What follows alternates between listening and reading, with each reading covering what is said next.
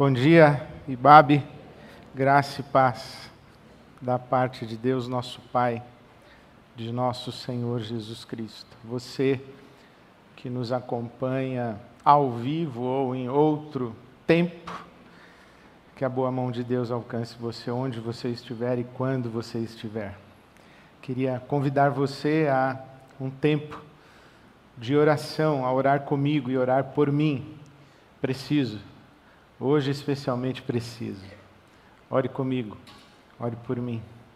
Obrigado, Senhor, pela tua boa mão que repousa sobre nós, todos e, e todas nós.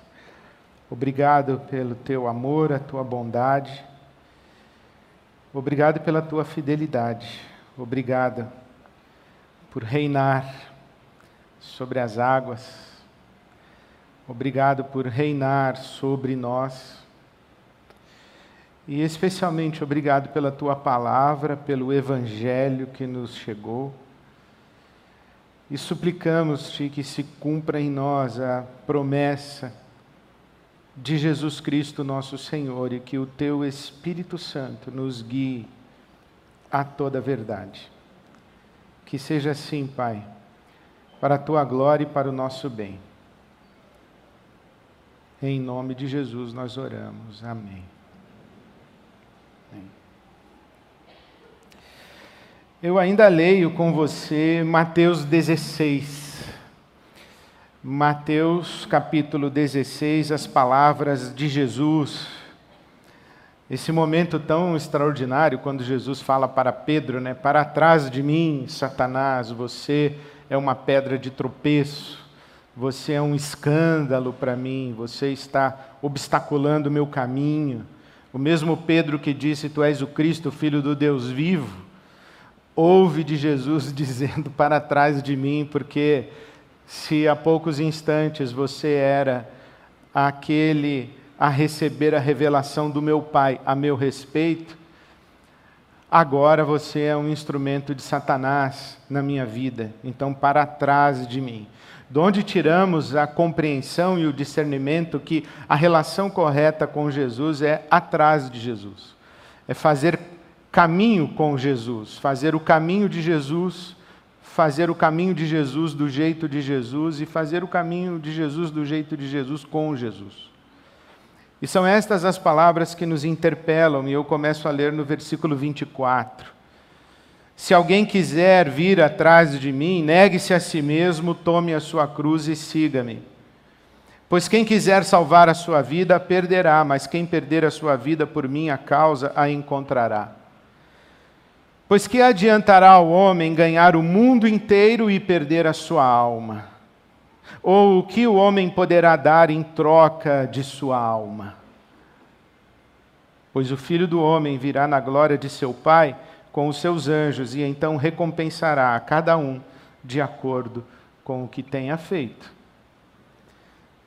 Que adiantará o homem ganhar o mundo inteiro e perder a sua alma? Há um ditado rabínico que diz que a alma anda na velocidade de um camelo. E por isso, de tempos em tempos, nós precisamos parar para esperar a alma chegar a alma anda devagar, nós andamos muito depressa. Quando eu li esta referência da sabedoria judaica, eu lembrei de alguns momentos na minha vida, como, como por exemplo, aquele dia quando eu achei que a Silvia tinha feito uma coisa que eu não gostei. E ao amanhecer do dia, eu deixei uma carta para ela e fugi. Fui para o meu escritório na Ibabe, ainda era ali na rua Clélia. Naquele, naquele momento eu estava recém-matriculado nessa escola de aprender a ser homem, aprender a ser marido, aprender a ser pai. Nossos filhos estavam no colo ainda. E eu deixei uma carta, falei um monte, e fui embora para minha sala. E no meio da manhã, chega a Silvia com a carta na mão. Não, senhor, vamos conversar agora. Pôs em cima da minha mesa a carta e falou: Agora fala. A minha alma tinha ficado em casa. E, e eu tinha ido trabalhar. Eu me lembro que quando alguma coisa não estava bem entre mim e a Silvia, eu, eu ia fazer as minhas coisas, mas era como se eu não estivesse lá. Eu tinha que voltar logo para reencontrá-la e reencontrar a minha alma, que tinha ficado com ela por alguma razão. Mas eu lembro também aquele dia em que eu fui buscar os meus filhos para levá-los na escola. E nós tínhamos uma garagem que eu descia, fazia a volta na garagem, pegava os meninos que estariam prontinhos ali com a lancheirinha direitinho, eles entrariam no carro rápido e eu seguiria e levaria os meninos para a escola porque eu não tinha tempo para perder com criança. Eu tinha coisa muito importante para fazer na minha vida. E naquele dia eu cheguei, eles não estavam lá. Eu já fiquei muito irritado. Tive que estacionar, porque a ideia era não estacionar, é passar e. Tive que estacionar. Fui ao interfone, estava quebrado. Aí eu subi para o elevador, eles desceram pelo outro. E quando eu voltei, que eu os encontrei na garagem, eu os encontrei com aquela alegria irritante assim das crianças. Crianças felizes, sabe? E o Vitor com o tênis desamarrado, correndo e alguma coisa. E quando eu cheguei perto, eu meti um tapa na cabeça dele. Com força e com raiva. E irritado. E eu me lembro que ele me olhou com lágrimas nos olhos, sem entender o que estava acontecendo. Talvez ele tivesse seis ou sete anos de idade. E a minha alma ficou naquela garagem e eu fui fazer as coisas que um homem de Deus faz durante o dia. Mas a minha alma ficou lá. No final do dia, eu cheguei em casa, levei os meus filhos para o quarto, os abracei, pedir perdão. E eu espero muito que, com esse meu gesto, tanto a minha alma, quanto da Fernanda, quanto a do Vitor, tenham se encontrado de novo. Mas eu nunca mais me esqueci daquele olhar do meu filho. Como também não me esqueci o dia em que minha filha veio para mim e disse: Pai, eu vou estudar na França. Eu falei, você não tem nem tamanho, a sua mala é maior que você. Falou, mas eu vou. E ela foi. Embarcou e foi embora com uma grande mala, sozinha. Aos meus olhos, uma menina. E quando eu estou voltando do aeroporto, Milton Nascimento canta: Andorinha voou, voou. Fez um ninho na minha mão e um buraco no meu coração. Eu falei: lá foi a minha andorinha e levou com ela a minha alma. E eu desde esse tempo, sempre tento discernir quando é que eu estou num lugar e a minha alma está em outro lugar. Quando meu filho embarcou para ser missionário na Índia, falou: Vou para um projeto missionário, pai. Onde é? Na Índia. falei: Na Índia? E eu me lembro perfeitamente ele sumindo atrás da entrada do embarque internacional, a última olhada que ele me deu, a última troca de olhares e um tchau numa troca de olhares. Lá foi minha alma para a Índia. E quando eu leio essa palavra de Deus, que adianta ao homem ganhar o mundo e perder a alma, eu logo penso nessas coisas. Quando eu li, domingo eu vou pregar sobre perder a alma. Primeira coisa que eu lembrei foi o ditado rabínico, que a alma anda devagar. E depois vieram essas histórias de a minha alma ficou em um lugar e eu fui para outro. E eu imaginei que se eu estivesse conversando com Jesus hoje, eu falasse assim essas histórias para ele, falasse, o que você acha, Jesus? Ele ia dizer, eu acho que você é um seguidor de Platão. Você não tem nada a ver comigo. Porque é interessante, é o Platão quem diz que a gente tem um corpo e esse corpo tem uma alma. É o Platão, é a filosofia grega, que diz que é possível você ter uma alma num lugar e um corpo no outro. É a filosofia grega que diz, palavras de Platão, que a alma será verdadeiramente livre quando desprender-se do corpo. Que a plena realização da alma acontece quando ela se liberta do corpo. E se você perguntaria a Jesus, o que você acha disso? Ele ia dizer, eu acho que isso aí chama morte. Isso é morrer, não é ser livre. Porque na tradição bíblica e na cultura judaica, semita, Deus criou o ser humano do pó da terra, soprou nele fôlego de vida e ele se tornou alma vivente. Alma não é uma coisa que o ser humano tem, alma é o que o ser humano é.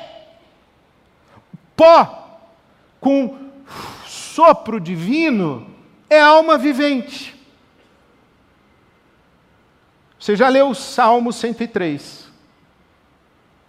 Bendize, ó minha alma, e tudo que há em mim, bendiga o seu santo nome. Os estudiosos da poesia hebraica nos informam sobre paralelismo. Dizer a mesma coisa com outras palavras. Bendize a minha alma ao Senhor e tudo que há em mim, bendiga o seu santo nome. A alma é igual a tudo que há em mim. Lembra de Maria no Magnificat? Minha alma engrandece ao Senhor e o meu espírito se alegra em Deus, meu Salvador. Na Bíblia Sagrada, alma e espírito são palavras intercambiadas, elas fazem referência, na verdade, à vida humana.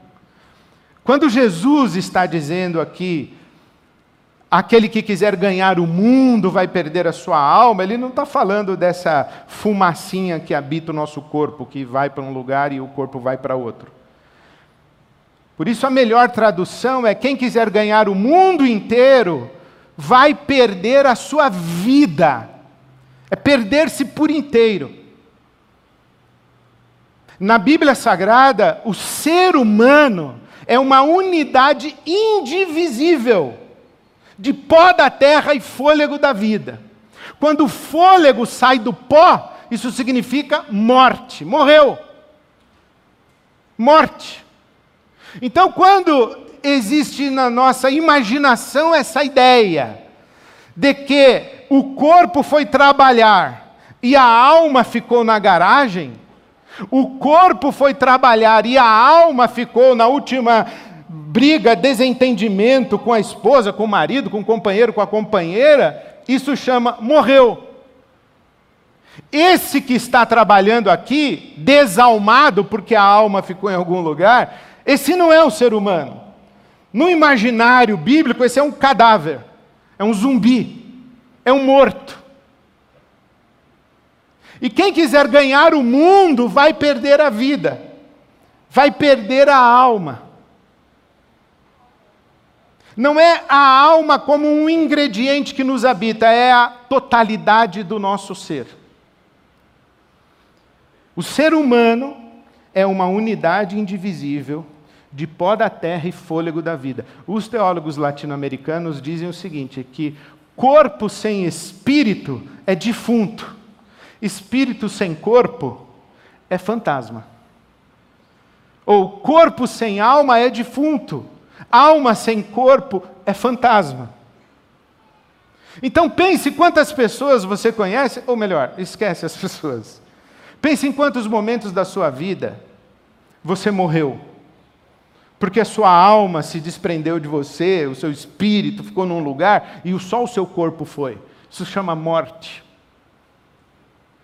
Por isso que as pessoas que são fragmentadas, elas são divididas, elas são cindidas, elas não sentem a vida. Eu estou num coquetel, mas a minha alma ficou lá, e eu acabei de comer uma empada. E se você perguntar para mim, é de que é essa empada? É de frango, de camarão, de palmito? Eu falo, não sei.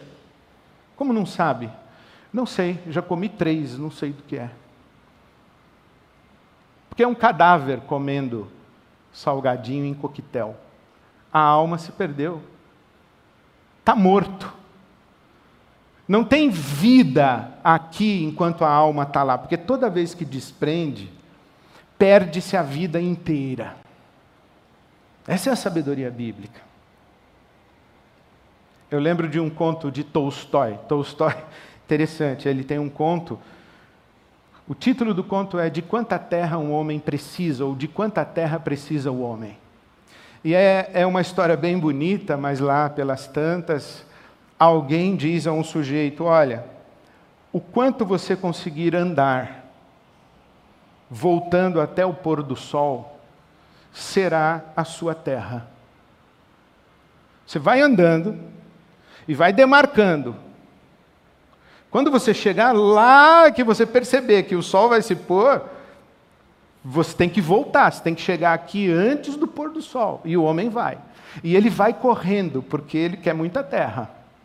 Ele vai correndo, correndo, correndo, e ele demarca, e ele mais 10 metros, e demarca, mais 100 metros, e demarca, e ele vai observando o sol. Quando o sol chegar no meio e começar a cair, ele tem que voltar. Porque ele tem que chegar de volta até o pôr do sol.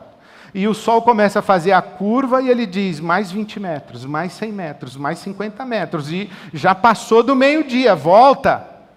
Mas ele diz: não, dá mais um pouquinho. Aí ele vai, vai até que ele resolve voltar porque já está complicando para ele, ele começa a voltar, e ele corre, ele corre, ele está cansado, ele está angustiado, ele está olhando o sol, e ele já está perdendo as forças, ele já está tendo cãibra, e ele cai, e a água acaba, e ele vai, e ele derruba a água, e ele, e ele tenta chegar até o pôr do sol, e ele vai chegar, ele vai chegar, quando ele está chegando próximo, o sol já está quase sumindo no horizonte, o pessoal gritando, vai, vai, vai, você consegue, e ele vai se arrastando, e ele chega e morre. Morre. Quis ganhar o mundo, ele não perdeu a alma. Não é que ele se tornou um dono de terra desalmado. Não, ele morreu. Perdeu a vida.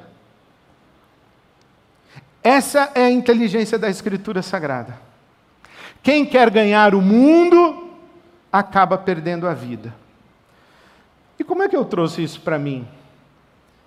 Eu trouxe Jesus dizendo: Ed, para de tentar ganhar o mundo. Você quer que a sua esposa funcione exatamente do jeito que você imagina. Que ela pense do jeito que você pensa, que ela faça as coisas que você quer que ela faça. Você quer que os seus filhos estejam em pé no exato lugar onde você imaginou que eles deveriam estar e no horário em que você planejou que eles deveriam estar. Você quer manter os seus filhos debaixo das suas asas, você não quer deixá-los voar. Você não quer deixá-los ser gente. Você não quer que o trânsito da cidade seja do jeito que é. Você sai de casa para uma consulta com 20 minutos de antecedência e não prevê que tem um acidente no minhocão. E você fica irritado com o cara da sua frente, você buzina. E você xinga ele. Por quê? Porque o minhocão não está funcionando do seu jeito. Porque o mundo não está funcionando do seu jeito. Você quer ganhar o mundo, você quer fazer com que as coisas sejam do jeito que lhe favoreçam. Para com isso. Para com isso, porque cada vez que você for contrariado, cada vez que você for frustrado, você vai colecionar um ressentimento, uma mágoa, um desentendimento, você vai ferir alguém, você vai cometer uma violência, você vai atropelar o direito ou a integridade ou a legitimidade de outra pessoa, porque você está querendo ganhar o mundo, o seu mundo, do seu jeito. Você quer ser o fator estruturante da realidade. E não vai dar certo, você vai se desentender, você vai se desapontar, você vai se frustrar, você vai se culpar.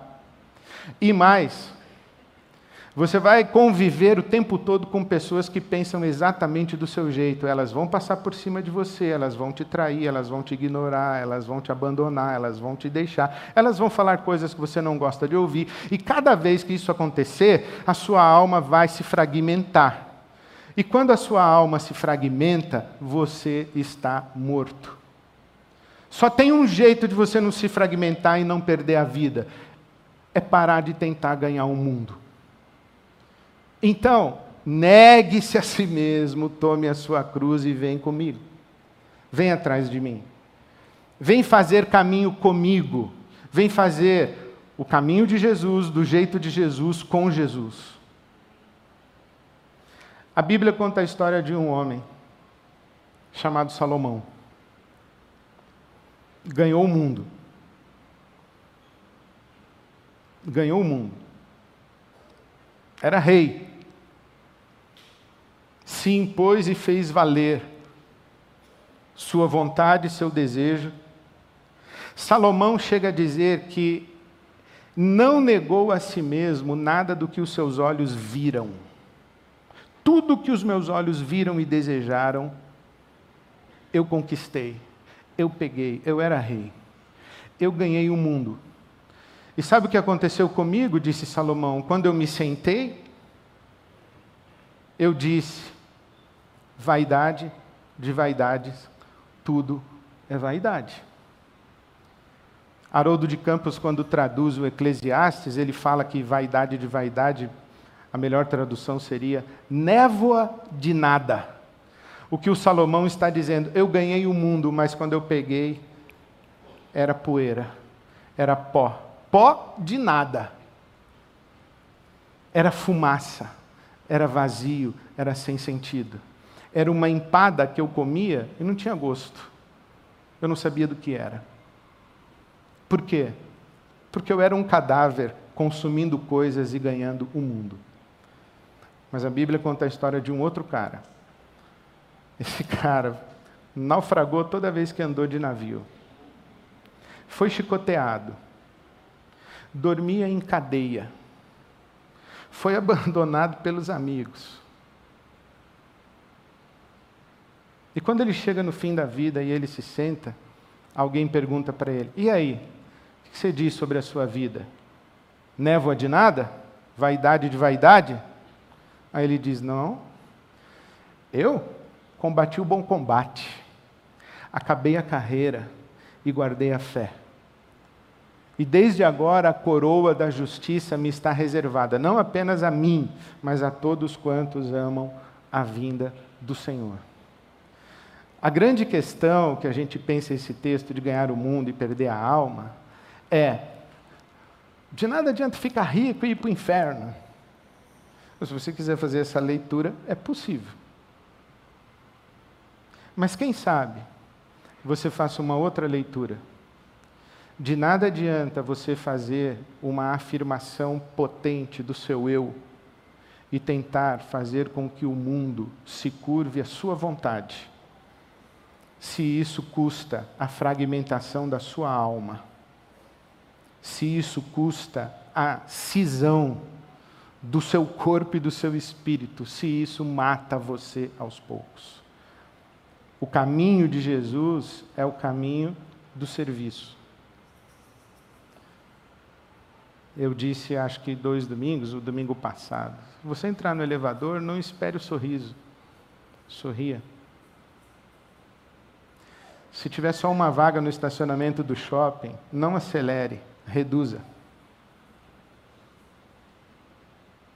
Viva no modo você é mais importante. Isso vai ser vida no final do dia. Viva no modo eu sou o que importa. Isso vai ser morte no final do dia. Quando Pedro diz para Jesus: Não, você não vai morrer, não. Ele está dizendo: Jesus, vamos chegar em Roma, derrubar tudo, assumir o controle aqui da Palestina, tirar esses sacerdotes corruptos do templo e aí a gente assume, estabelece o reino. Você é o Messias, você é o cara e a nossa vida fica em ordem. Aí Jesus diz: Você está me confundindo com César. O meu caminho é negue-se a si mesmo, tome a sua cruz e a gente sai lá do outro lado e lá do outro lado tem vida. Esse caminho seu aí tem morte. Pode ser até que você ganhe o mundo mas você no final será um cadáver na mais profunda solidão. O que é o Evangelho para você?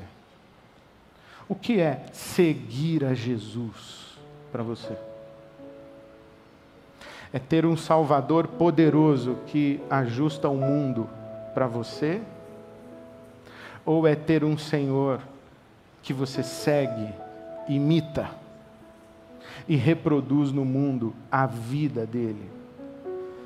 Essa é a pergunta que eu acho que nós estamos tendo que fazer no Brasil de hoje. Essa é a pergunta que as nossas igrejas precisam fazer no Brasil de hoje.